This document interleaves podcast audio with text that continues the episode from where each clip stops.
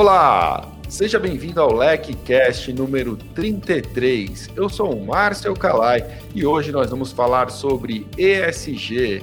O meu convidado de hoje é alguém que sabe muito sobre o assunto, o Jefferson Kiyohara. Ele é diretor de compliance e ESG na ICTS Protivity. Jeff, seja muito bem-vindo ao LecCast. É um prazer ter você aqui com a gente hoje. Obrigado, Calaio. Prazer é todo meu estar aqui com vocês mais uma vez nessa importante ação da LEC. Legal, Jeff. Você é um cara que sabe demais sobre isso. Eu lembro que no último LEC Experience Latam você teve até uma apresentação exclusiva para tratar desse tema. E eu acho muito importante que a gente passe a falar mais sobre isso. Na LEC, eu confesso que esse não é um tema muito recorrente, mas tem é, atraído muito a atenção, não só dos nossos alunos e das pessoas da nossa comunidade, mas da sociedade de modo geral. É, como, como é possível perceber hoje, ESG está em todas as notícias, em todas as mídias, os canais de comunicação, e ainda tem muita gente, Jeff, que passa vergonha em reunião por não saber do que estamos falando. Então, seguindo já uma tradição aqui no LikeCast de partir, do começo realmente, a pergunta número um é: o que é ESG? Legal, Kalai. É, esse é o ponto de partida, né? A, é. a sigla ESG, é, vem do inglês, né? Se fosse em português, seria ASG, né? A, falando da, das questões ambientais, né, de meio ambiente, S de social, né, e o G de governança. Então, quando a gente fala da sigla ESG, a preocupação é ter um, esses três pilares, né, para dar sustentação ao negócio. Ou seja, vamos pensar daqui 10, 20, 30, muitos anos à frente, para que uma organização continue a existir, ela precisa contemplar essas três letrinhas, né? O ESG dentro da sua estratégia.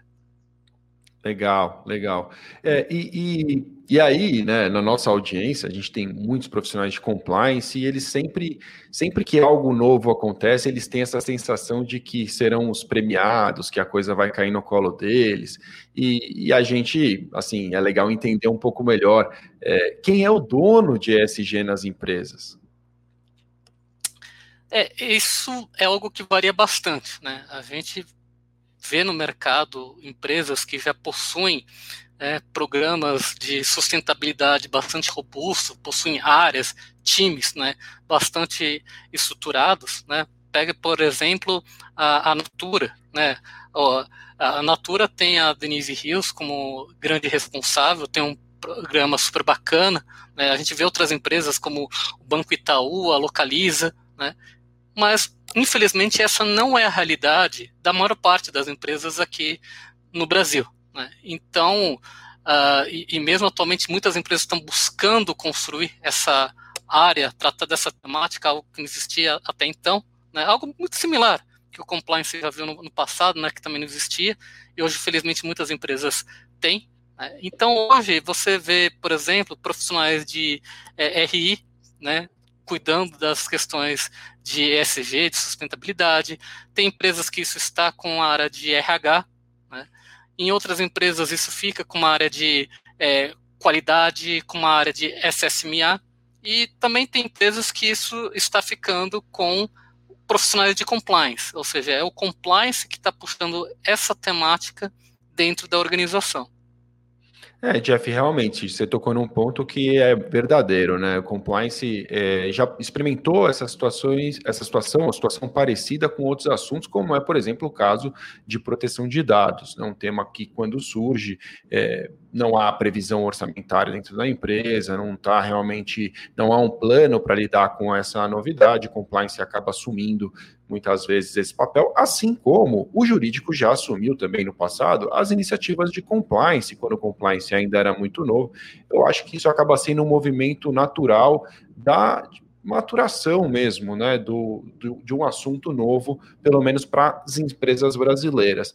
Mas é, nesse, nesse ponto, né, quer dizer, é, em alguns casos, como você colocou, o compliance acaba assumindo diretamente a responsabilidade, em outros não. Ainda assim, né, esquecendo um pouco quem vai ser é, o responsável direto, eu queria te perguntar num, num, cenário ideal, vai, vamos pensar para te facilitar a pergunta, ficar mais clara até para nossa audiência. Num cenário ideal, quando nós pensamos em uma área sólida de SG na empresa, qual seria o papel de compliance né, no, no relacionamento com essa área? Não, legal. O, o, o, o, compliance, ele acima de tudo, ele é um aliado do ESG, né? Porque quando a gente fala do G, é governança. A gente está falando de governança corporativa, mas a gente também está falando de um programa de compliance.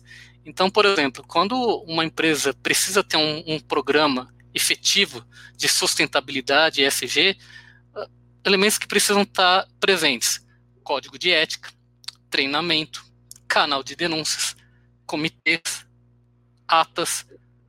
E são coisas que o, o profissional de compliance ele conhece muito bem, né? Na maior parte das empresas, ele é o, o responsável por isso, né? Pelo código de ética, por treinar as pessoas, né? Pode, não pode. E o que, que acaba acontecendo é que, é, além de ser um aliado né, natural dessa, dessa, iniciativa, muitas vezes é quem pode ajudar o, a dar o pontapé inicial, né? Porque é um profissional que, por exemplo, alguém do jurídico, que virou jurídico compliance, ajudou a criar do zero. Muitas vezes dentro da empresa não existe essa área de sustentabilidade, não tem dono. E o compliance, tipicamente, é uma área com independência, com acesso à alta direção. Então, o compliance ele pode ajudar a vender ideia, ele está acostumado a trabalhar em, com times multidisciplinar. Né? Quantas empresas, por exemplo, o profissional de compliance não ajuda com treinamentos, campanhas de prevenção a assédio, né? junto com o RH, né? vai fazer uma investigação né, de denúncia de assédio junto com o RH. Né? São áreas parceiras. E quando a gente fala da questão SG, é algo parecido por exemplo, quando a empresa tem a área de sustentabilidade, o compliance pode trabalhar em conjunto com essa área. Quando a empresa não tem essa área de ESG, o compliance pode vir a se tornar um parceiro, por exemplo, da área de RH e trabalhar a questão, por exemplo, de combate ao racismo, né, antirracista, a questão de igualdade de gênero, a questão da diversidade, que inclusive que eu sei que é uma temática que vocês da LEC né, incluíram recentemente para trazer dentro do fórum de, de compliance. Correto, Calai?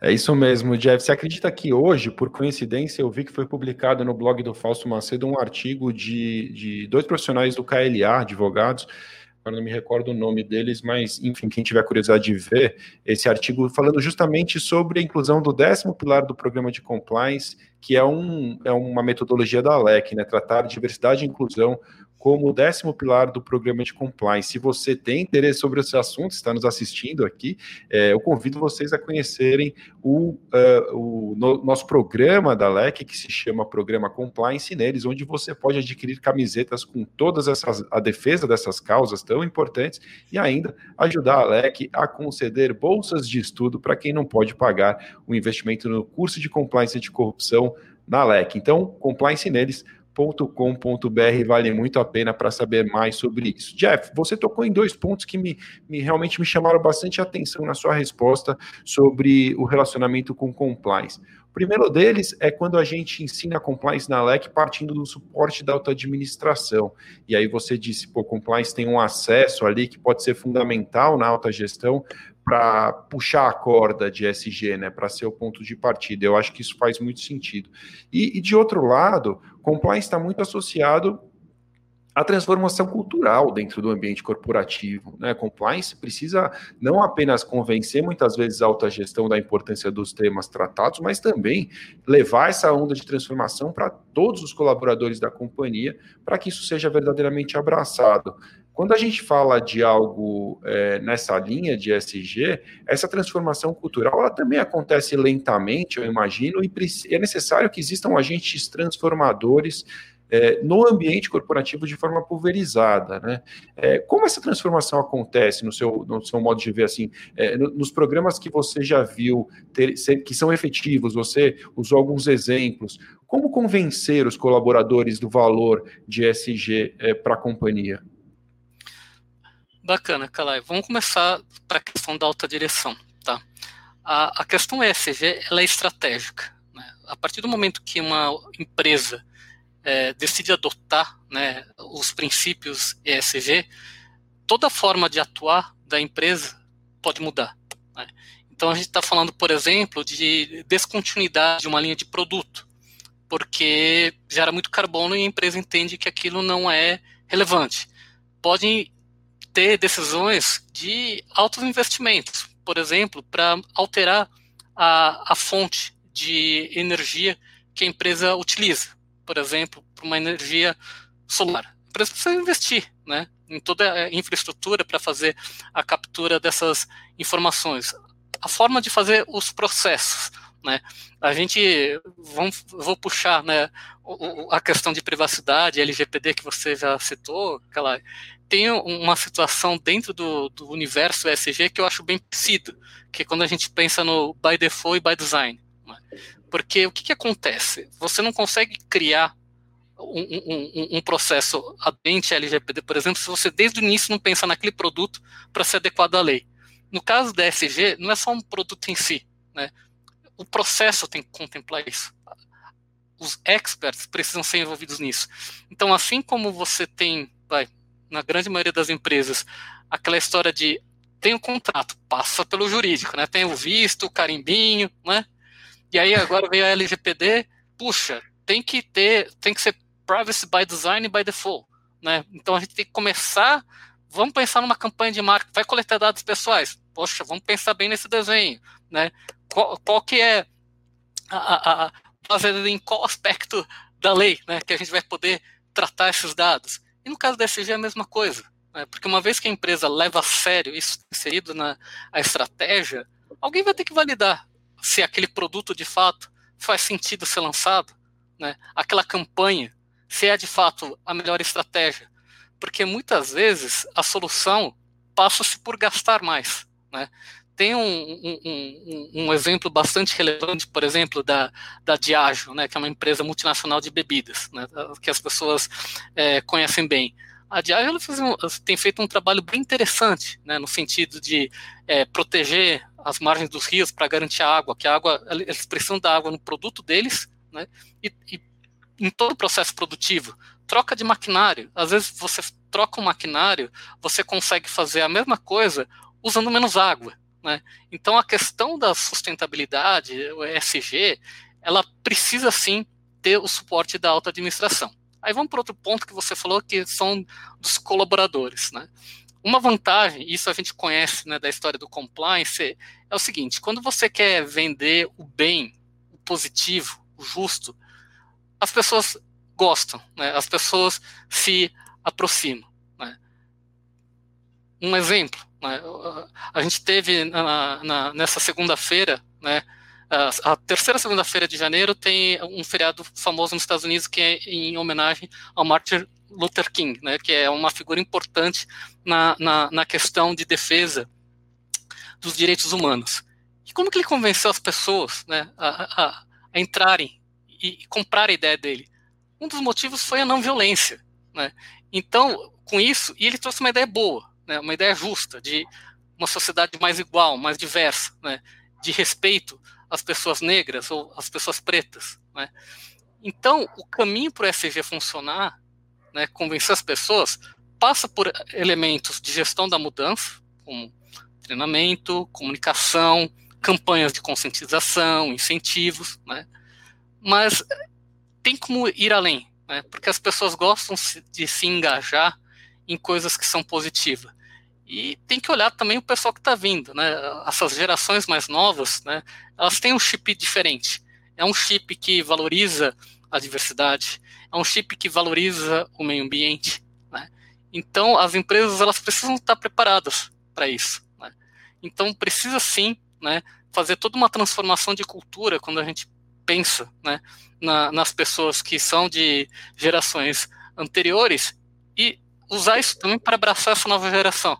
Porque, querendo ou não, as organizações precisam ter novos talentos, precisam atrair mais gente para continuar crescendo, para continuar sobrevivendo. E isso não vai acontecer né, se a empresa não seguir os princípios ESG. Ou você acredita que hoje uma empresa, por exemplo, que se autodeclare contra minorias, você acha que ela vai conseguir atrair os talentos, os patrocinadores, as pessoas Jamais. que precisa.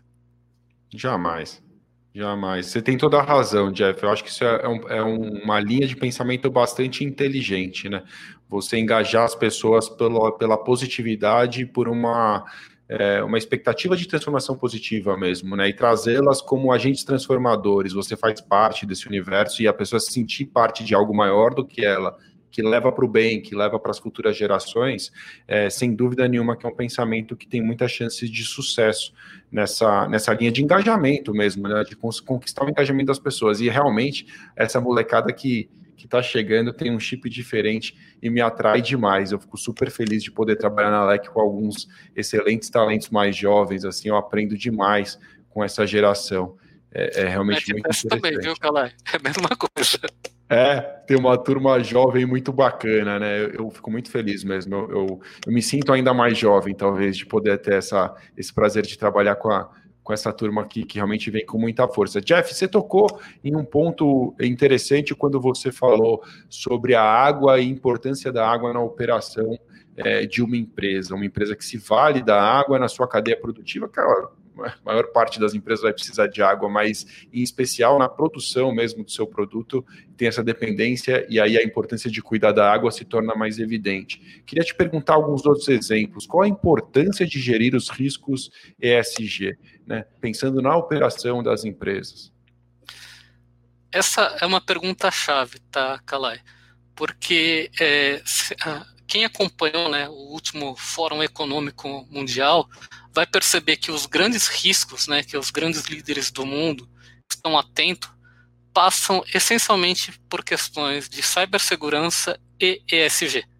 Então, a, a primeira dica né, que eu deixo aqui no LECCast é dar uma olhada no mapeamento de riscos da sua empresa e ver se essas questões de perda de biodiversidade, questões de mudanças climáticas, uso de água, se isso está no radar.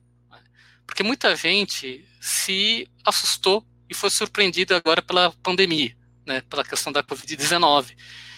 Só que o ponto é que já existiam algumas pessoas alertando, só que não foram devidamente ouvidas. E da mesma forma, já existem vários especialistas né, falando a respeito desse tema. E que, se não for uh, devidamente tratado, né, a, o nosso futuro vai estar, assim, é, comprometido. Né? E aí, o que, que é um erro comum? Primeiro, isso não está na matriz de riscos estratégicos da empresa. E a outra é o time que cuida da parte de riscos da empresa fazer um trabalho completamente segregado do time que olha as questões de sustentabilidade. Então, o que, que acontece? Hoje você tem um time de sustentabilidade né, que olha para essas questões né, de biodiversidade, para questões de mudanças climáticas, etc., mas que isso não se traduz nos riscos de negócio. Então, você precisa, sim, juntar essas duas visões. Né? O termo técnico para isso é dupla materialidade. Então, a única forma de você criar, de fato, um programa ESG efetivo é conseguir unir essas duas visões. Ou seja, você tem que fazer uma análise de materialidade para entender, dentro dos princípios ESG, o que é mais crítico. E para isso é fundamental ouvir todos os stakeholders. E aí a gente não está falando só do shareholder, do acionista, né? que é esse também um erro muito comum de, de várias empresas. Né? Só olhar a visão do acionista. Precisa olhar a visão do cliente, do fornecedor, precisa olhar a cadeia de valor como um todo, né, e, a cadeia de fornecimento é, como um todo. Né? Você precisa sim estar atento às comunidades que você atua, né? Então é, essa questão é, é muito mais ampla. Então a questão de riscos ela precisa envolver mais gente. E isso precisa entrar dentro da pauta da alta liderança. E infelizmente isso ainda não é realidade, seja aqui no Brasil, seja fora. E por isso que existem muitos esforços né, no sentido de dar visibilidade a esse tema. Não, é, é realmente muito interessante. É um tema que é, traz muitas curiosidades aqui. Minha cabeça, enquanto você fala, fica girando em torno das perguntas que eu quero te fazer. Mas eu gosto muito, Jeff, quando a gente consegue aproximar dos exemplos práticos, porque isso é, materializa, né? Principalmente para quem está nos ouvindo apenas na mídia de áudio. Aqui a gente ainda está falando, né? No, no YouTube fica mais fácil de, de ver é, um pouco mais, mas para quem está nos ouvindo, né? O que mais que você poderia exemplificar é, em termos práticos, né? Quando a gente toca na importância de gerir esses riscos, como pode impactar na vida de uma empresa cuidar, por exemplo, do aquecimento global, né? Ou, ou cuidar se preocupar, enfim, né, adotar medidas para evitar, o que, que ele pode fazer para que isso não ocorra, ou mesmo, como você tocou, no risco é, de uma pandemia. Eu confesso que o risco de uma pandemia eu só havia, é, na verdade, assistido aquela palestra do, do, Bill Gates em que ele tocava na, na, possibilidade disso acontecer, mas eu nunca, nunca, nunca mesmo vi alguém colocar isso numa matriz de risco e falar assim: olha, a gente tem um risco aqui, é, nem, nem no plano de continuidade dos negócios, e o que, que a gente vai fazer em caso de pandemia? Era algo realmente é, impensável. Mas, mas o que mais que você poderia exemplificar para a gente enxergar mesmo o ESG acontecendo no dia a dia de uma empresa? Assim, que, que outros exemplos você conseguiria pensar? Legal, só me deixa fazer um pequeno parênteses antes, é, aproveitando o seu comentário. É, é. Muitas empresas não tinham plano de continuidade de negócio, não tinham comitê de crises e aprenderam a ter, né, aos trancos e barrancos com a pandemia da Covid-19.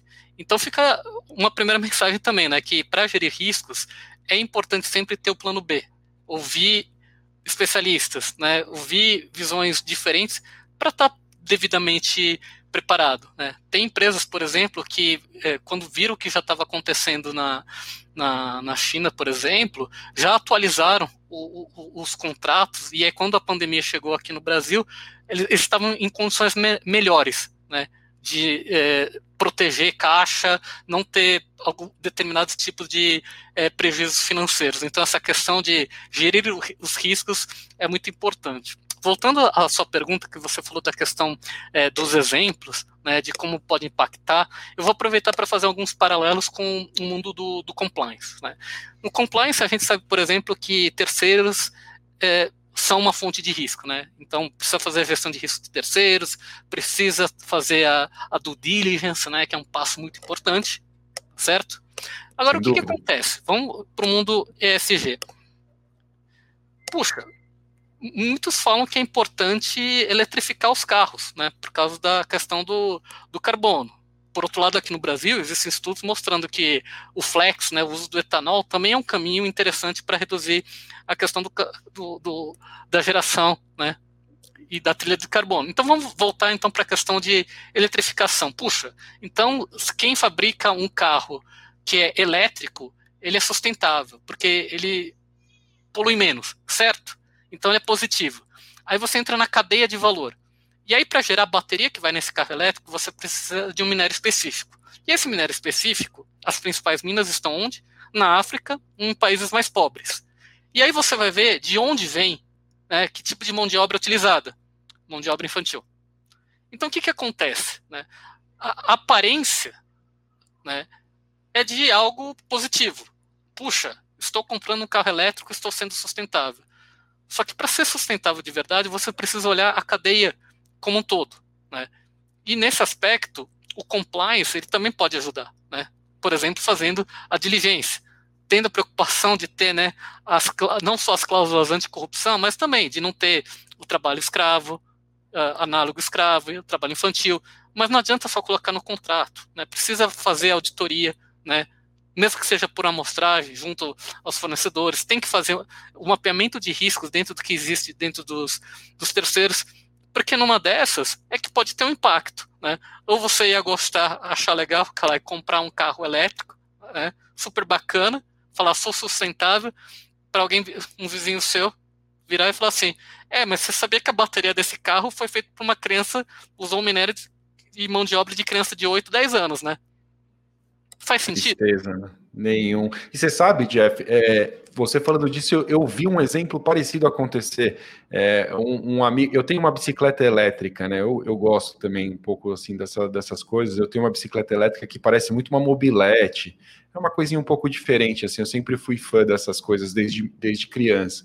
E aí, conversando com um amigo, tal, eu uso uma bateria super leve, é, de lítio, tal, não, não, não é tão problemática quanto outras baterias, mas ele me contava a história de que um amigo também chegou para ele mostrar uma motinha nova elétrica que tinha comprado, se orgulhando de estar tá, é, num ambiente talvez mais é, enfim, que polua menos, né? Cuidando disso, eu não uso combustível é, como gasolina, então isso de certa forma vai poupar o meio ambiente. E, e aí ele descobriu que a bateria dele era de chumbo que também é super poluente. E o que, que é feito com essas baterias quando depois que elas perdem o uso?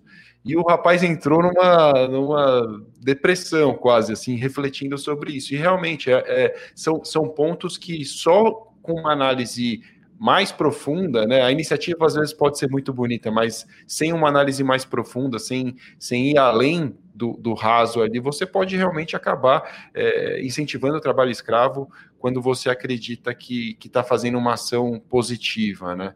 Então, é, os impactos podem ser verdadeiramente grandes em algo como esse. E aí, é, Jeff, a gente, é, quando vê temas importantes como esse ganharem a mídia, né? Como já aconteceu e continua acontecendo com compliance ou mesmo com proteção de dados, principalmente para os mercados onde dados têm é, uma exposição muito grande, né, que, que, que, soa bonito falar eu protejo seus dados, você está num ambiente seguro, é, da mesma forma em compliance, onde um, de repente um mercado que tem corrupção como um risco muito relevante, alguma empresa vai bater no peito para dizer eu sou exemplo de, compra, de compliance, eu tenho um programa muito bem estruturado. E aí eu queria te perguntar se isso já está acontecendo e qual é a sua opinião sobre a utilização de SG como uma estratégia puramente de marketing. Quer dizer, eu, eu sei que é bonito falar isso, a, a, mídia vai me dar atenção, o mercado vai me ver bem, os consumidores vão ver valor nas minhas ações, mas eu não adoto medidas efetivas, eu só quero me valer desse marketing. O que dizer sobre isso, Jeff? É, infelizmente, isso é uma realidade, tá, Calai? Tem empresas, tem empresários, executivos que acham que é só uma coisa bacana e que vamos tirar o máximo proveito disso para fins de marketing, mas sem ter substância. Né? Isso existe. Né? Inclusive tem um termo técnico que é o greenwashing, que é justamente para as empresas que querem parecer mais do que na verdade são. Isso tem muito. Né? E o grande erro é acreditar que a questão de SG é moda e não é. Acreditar que é uma questão de marketing e não é é uma questão estratégica. Você tem que mudar a forma de enxergar os negócios, os produtos, os serviços. Você precisa mudar a forma que isso é feito, né, para de fato ser efetivo. Um dos problemas né, que acontecem hoje é algo também que quem é desse mundo de compliance sabe bem, que é a questão de conflito de interesses né, e de segregação de funções muito desses relatórios que aparecem no mercado, eu não sei se você e a audiência da Alex sabe, mas eles são como um self-assessment, né? é, é, um, é, um, é uma declaração feita pela própria empresa, sem uma, muitas vezes sem uma visão independente, sem uma auditoria. Né? Então eu falo o que eu quero. Eu posso, por exemplo, ser uma empresa de bebidas e falar que eu fiz doações para creches e que eu plantei árvores. Só que eu não falo nada sobre água, sendo que para o meu setor isso é muito crítico. Né? Para você ter uma ideia, eu tive recentemente, eh, eu estava num, num, num bate-papo com o pessoal da Protivity lá do, dos Estados Unidos, né, porque a gente costuma fazer esse tipo de, de call, de intercâmbio, né, de, de conhecimento, e eu fiquei muito dolorido por uma matéria que saiu aqui no Brasil, né, falando de alguns modelos de carro que foram receberam nota zero, né? E uma dessas empresas, ela tem um relatório lindo de sustentabilidade, né? E, e eu conversando com, com os, os nossos MDs lá dos Estados Unidos, falando assim, cara, como que uma empresa dessa tem a coragem de colocar no relatório, olha, é, valorizamos, né, a coisa mais importante para a gente é a segurança dos nossos produtos. Aí você vai falar com base no que eles afirmam nisso. X% altíssimo dos nossos carros nos Estados Unidos, Europa, Japão, né? E China tem notas altíssimas no NCAP, que é aquele teste, crash test, né? Para ver se é, na hora que sofreu um acidente, se a pessoa fica inteira ou não, se vai machucar um braço, se morre, né? E essa mesma fábrica essa mesma empresa, tem um carro que recebeu nota zero no Brasil. Então imagina o que vai acontecer com o motorista passageiro desse carro aqui no Brasil. Mas no relatório ela fala que isso é muito importante. Então, a, a questão de, de princípios éticos né, é algo que precisa permear não só o programa de compliance, mas o programa ESG. Né? Ele precisa ir a fundo. E a vantagem, Cala, é que cada vez mais o mercado está atento a isso. Né? Tanto as empresas de rating quanto as empresas é, de investimentos, né? por exemplo, aqui no, no, no, Brasil, a gente tem o exemplo da Fama Investimentos, né? Estão cada vez mais atentas para esse tipo de situação, estão sendo bastante críticas, né? Para justamente o quê? Provocar as empresas a, a buscarem as mudanças reais, né? Tanto que na, na CTS mesmo, a gente gosta do programa de compliance para valer, do programa de privacidade para valer e do programa de ESG para valer, né? Não é aquele só para inglês ver, para ficar bonito na, na foto. E que fique o aviso, o mercado está cada vez mais esperto, cada vez mais atento. Essas empresas, o que elas estão fazendo, essas que estão querendo só fazer o greenwash, montar o relatório bonito, não estão percebendo que estão dando um tiro no pé, porque elas estão produzindo uma prova da ineficiência dela e o tempo lá na frente vai mostrar que o que elas fizeram estava errado. Né? E lá na frente elas vão ter que responder por isso.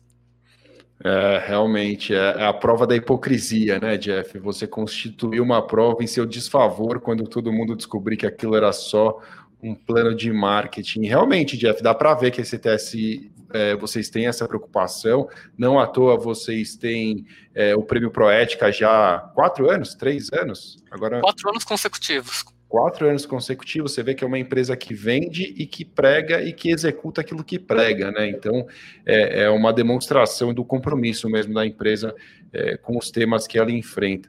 Jeff, é, papo bom passa rápido, né? A gente já está aqui caminhando para o final, mas eu queria te perguntar, trazer isso de novo, né? Eu sempre fico aqui no LECCast tentando buscar o máximo que eu posso levar os nossos temas para próximo da nossa audiência, para próximo da, da vida real dos nossos ouvintes, né? E, e aí a pergunta que me vem é, é por onde começar. A gente sempre tenta é, fazer isso, e nesse caso, assim, num cenário real, num cenário de uma empresa que ainda não está pronta, que não tem um setor ali dedicado exclusivamente, uma diretoria programada, um orçamento para isso, por onde eu começo em ESG? O ESG, para começar, precisa ter o patrocínio da alta direção. Né? Então, alguém dentro da empresa precisa sim comprar essa ideia né? e ser o, capitão, ser a capitã e falar assim: essa temática é importante, eu vou ajudar esse tema a ir para frente. E aí, em termos práticos, né? Qual que seria então o primeiro passo a partir daí? Realizar um bom diagnóstico. Tá? Por que, que o diagnóstico ele é tão importante? Porque nele você vai conseguir entender por exemplo, o que, que já existe de ação dentro da empresa ou não. Porque tem empresas que falam assim, poxa, eu, eu, eu tenho já ações feitas. Eu faço filantropia. Vale lembrar que a SG não é só filantropia, mas filantropia está contido né, dentro dos princípios. Puxa, eu tenho um projeto legal aqui para uso da água, para uso otimizado de energia elétrica. Ah, eu tenho um programa de diversidade. Então você precisa capturar tudo que a empresa tem também entender o que ela não tem e precisa fazer. Né? É importante ouvir os stakeholders, né? que é a questão da análise de materialidade que eu comentei. Né? Você precisa entender, por exemplo, quais são as preocupações que o acionista tem, mas e o fornecedor? E a comunidade? E o cliente? Com o que, eles estão preocupados? Né? Onde estão a dor deles? Isso tudo precisa conversar com a visão de riscos corporativos. Por quê? Porque a gente sabe que as empresas têm orçamentos limitados, né, recursos limitados. Né? E por onde começa? Né? Então a ideia do diagnóstico é você entender o que, que é prioridade. E o que vai te dar essa resposta, né, a boa resposta do que, que é prioritário para a empresa fazer, vai ser justamente aquilo que ataca a dor dos seus stakeholders e, ao mesmo tempo, lida com os riscos mais críticos para a organização. E a partir daí você consegue entender o que é prioritário. Dentro do diagnóstico, você pode também, por exemplo, fazer um benchmark. Né? Ou seja, o que, que as empresas né, desse setor ou com perfil parecido têm feito. Né? Porque a gente, que, né, é, conhece bem o compliance, fala que não dá para ser uma solução que serve para todas as empresas. Né? Tem empresas grandes, enormes, né, com programas super robustos, né? Vamos pegar o, o, o, caso da Odebrecht, por exemplo, né? Que teve todo o escândalo do Lava Jato, etc. Teve todo o trabalho, né? Junto de monitores, etc. Né? Mas puxa, acabou. Os monitores saíram. Né? Tem um, um programa hoje é, muito robusto, né, que a, a, a, Olga Pontes puxou junto a, a todo um, um, um, time super robusto de compliance. Ah, então uma empresa pequena, a LEC, que é comparativo, não estou falando que a LEC é pequena, tá, gente? Comparando com o Odebrecht, tá? É pequena, Jeff, perto do Odebrecht a gente é pequeno. Infelizmente ainda não podemos nos comparar Por com o Odebrecht. A Por gente enquanto. chega lá. Mas você consegue imaginar ter o mesmo programa de compliance do Odebrecht na LEC? Faz sentido? Não faz. A ICTS é. precisa ter o mesmo programa que a LEC e que o da Odebrecht? É claro que não. Né? Então, a questão da, da do, do, programa ESG é a mesma coisa. Né? Por quê? Porque algumas empresas vão perceber que o que elas precisam atacar primeiro são aspectos ligados a meio ambiente, às questões ambientais. Outras vão ser as sociais. Tem empresas que já estão evoluídas nessas questões né, de meio ambiente e social, e por incrível que pareça, onde elas não estão bem, é governança. Né, e sendo que governança deveria ser o ponto uh, de partida né, para essa iniciativa.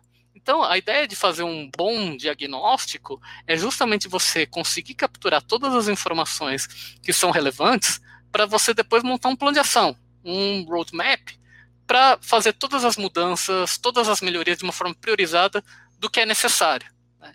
E aí, a partir disso, sim, você começa a ter a, as ações, né, a, a, as metas, os indicadores, todo o plano de gestão de mudança, com treinamento, comunicação, etc., né, começa a colocar isso dentro da cultura da empresa, e aí sim, como resultado, lá na frente, você consegue ter um, um relatório bacana de verdade. Porque aí você vai conseguir mostrar né, não só o lado bonito que você quer mostrar, mas você vai. A empresa consegue mostrar de fato o que ela faz nos três pilares. Consegue mostrar que de fato tem um programa efetivo. Parece longo, parece difícil, mas para quem já passou pela jornada do compliance sabe que dá trabalho sim. Mas você começa, você transpira, você luta, você pede apoio, você chama né, outras áreas para ajudar e no final a coisa acontece. Né? E isso é que é o mais importante. Né? Essa mensagem de que as empresas precisam colocar a questão ESG dentro da estratégia do negócio né? Se as pessoas saírem desse Slackcast convencidas disso, eu já vou ficar muito feliz. Isso aqui está sendo quase um TED, Jeff. Sabe, é, ideias que valem a pena espalhar, né? Como é a, o slogan do TED Talks, é bem isso. Essa é uma ideia que vale a pena falar a respeito e espalhar, e foi muito inspirador ouvir essa, principalmente essa sua última fala sobre o caminho que não é fácil, o caminho que não é simples, mas é um caminho de muitos frutos, com toda certeza. E, e no compliance, né, a hora que você começa a perceber esses frutos, começa a perceber o programa em pé e as coisas funcionando, os resultados aparecendo, é, o sentimento é de muita uh, gratidão, né? O sentimento é de muito é, prazer mesmo de ver a, a mudança cultural e as transformações acontecerem num ambiente ESG, eu não posso pensar que isso seja diferente, né? Tão importante quanto. Então, muito legal ouvir essa sua fala. Jeff, é para a gente encerrar a tradição do Likecast, deixar alguma recomendação para nossa audiência. Tem algo em mente que você gostaria de, de indicar? Bom, eu vou repetir o que eu falei agora há pouco, porque é, pessoalmente eu acho que é o mais importante, tá, pessoal? A questão do ESG, tá? Não é moda, é importante sim, tá? O, o, o, futuro do planeta depende das pessoas entenderem e incorporarem de fato esses princípios, tá? E como já aconteceu outras vezes, né, as organizações, né, as empresas, elas têm um papel muito importante e pessoas chaves dessas empresas é que podem fazer a diferença e fazer acontecer. Então, você que está nos ouvindo aqui e que já fez tanta coisa no compliance, pela ética dentro das empresas, coloque mais esse itemzinho na agenda, né, a questão ESG, e vamos para a luta. Porque o planeta agradece, as futuras gerações agradecem, e a gente mesmo consegue né, é, ficar satisfeito de trabalhar com o positivo, fazendo coisas que sejam boas e justas para todo mundo. Show de bola. Jeff, para saber mais sobre SG, te encontrar eventualmente conteúdos no site da ICTS estão disponíveis, é isso mesmo? Sim, tanto no site, blogs da, da ICTS, a gente também tem é, pesquisa de maturidade da, da, em ESG, né? Fiquem à vontade de nos procurar nas redes sociais. Eu mesmo posso ser contactado né, através do, do LinkedIn, vocês podem me procurar. Se não me acharem também, pode pedir ajuda para o Kalai, que conhece todo mundo do compliance, também Jefferson, tem que me acessar. Jefferson Kiyohara, você encontra ele no, no LinkedIn com toda certeza. Exatamente. E, e, e, e, além, da, obviamente, da LEC, que nessas temáticas de ética, compliance, né, tem um conteúdo super rico, especificamente na temática ESG, né, além da própria ICTS Productivity, vocês podem procurar conteúdos bem interessantes, tá? Uh, no Instituto Etos, né, na, em sites do Capitalismo Consciente Brasil, uh, em, é, B Corpus e empresas B, na GRI e na SASB, tá? Então, pessoal, Ótimo. espero que com essas fontes vocês também consigam encontrar informações relevantes. Jeff, foi um prazer ter você aqui no LecCast, cara. Obrigado por mais um papo super inspirador e, e de muitas lições aqui. Aprendi muito com você hoje, cara. Obrigadão. Obrigado vocês. Kalai, obrigado, Lec, por mais essa oportunidade. E compliance neles. É isso aí. E obrigado a você também que nos ouviu até aqui. Se você quiser saber mais sobre compliance, você pode acessar o site da LEC em lec.com.br. Valeu!